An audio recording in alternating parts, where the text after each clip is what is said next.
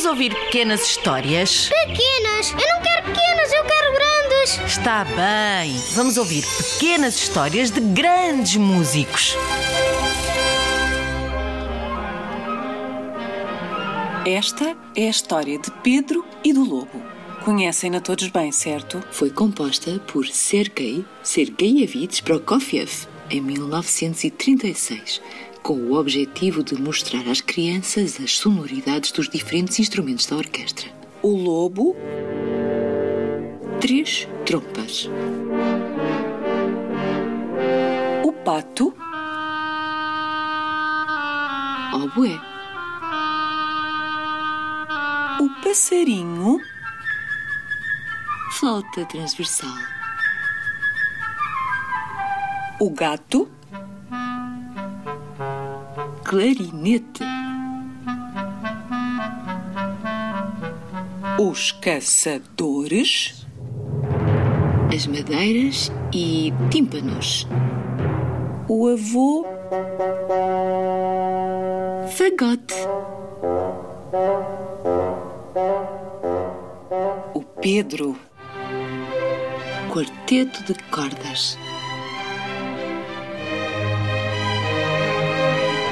Sergei nasceu no dia 23 de abril de 1891, na Rússia.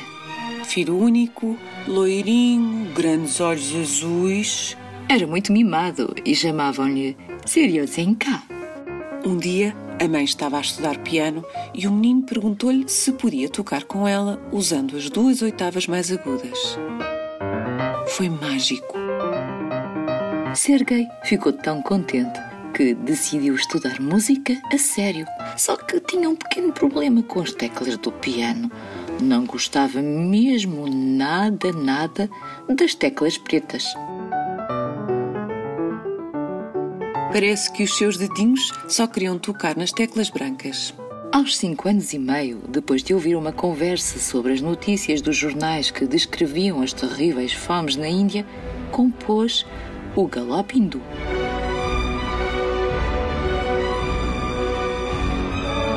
Nesta peça, ele imagina-se a cavalgar para ir levar comida às crianças indianas esfomeadas.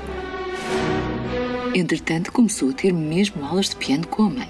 Primeiro, 20 minutos. A seguir, meia hora, Depois, mais um bocadinho.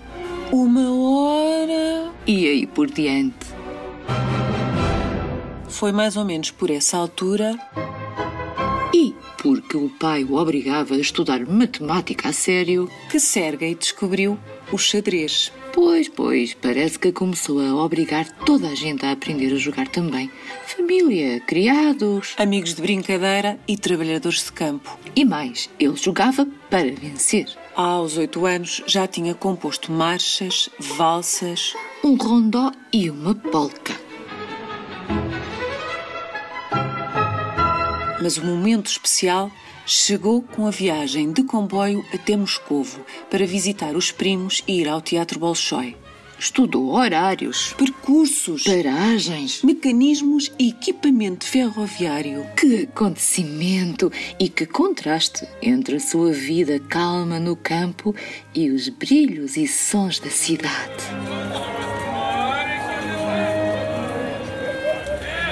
Assistiu fascinado a duas óperas: Fausto, De Gounod e Príncipe Igor. de Borodin, e ainda ao bailado A Bela Adormecida de Tchaikovsky. E quando regressou a casa, Prokofiev começou a rascunhar uma ópera, a que deu o título de O Gigante. Tratou logo de encenar um ano depois, na casa do tio.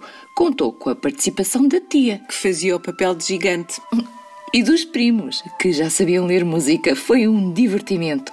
A excitação era tanta que a mãe até julgou que o filho estava doente. No final, no meio de fortes aplausos, o tio brincando dizia: Não te esqueças de me convidar quando for a estreia desta peça no Teatro Nacional. Mal sabia ele que, passados uns anos, seria isso mesmo que iria acontecer. Dois meses depois, Sergei escreve outra ópera, A Ilha Deserta, e assim continuou aprendendo. E irritando os professores com o seu feitiozinho arrogante, com o gosto por enredos trágicos E sangrentos. mortes. Suicídios. As suas harmonias eram tão intensas que estragavam os pianos quando ele as tocava, para grande zanga dos professores, e a quem respondia inocentemente quando repreendiam. Mas então não me disse ainda ontem para eu expressar a minha personalidade. Só entre os 13 e os 15 anos compôs uma sinfonia, Duas óperas. seis sonatas e. Aí umas 100 peças para piano. Ah, e aqui está uma tragédia das tais bem sangrentas que Prokofiev transformou num bailado. Romeu? E Julieta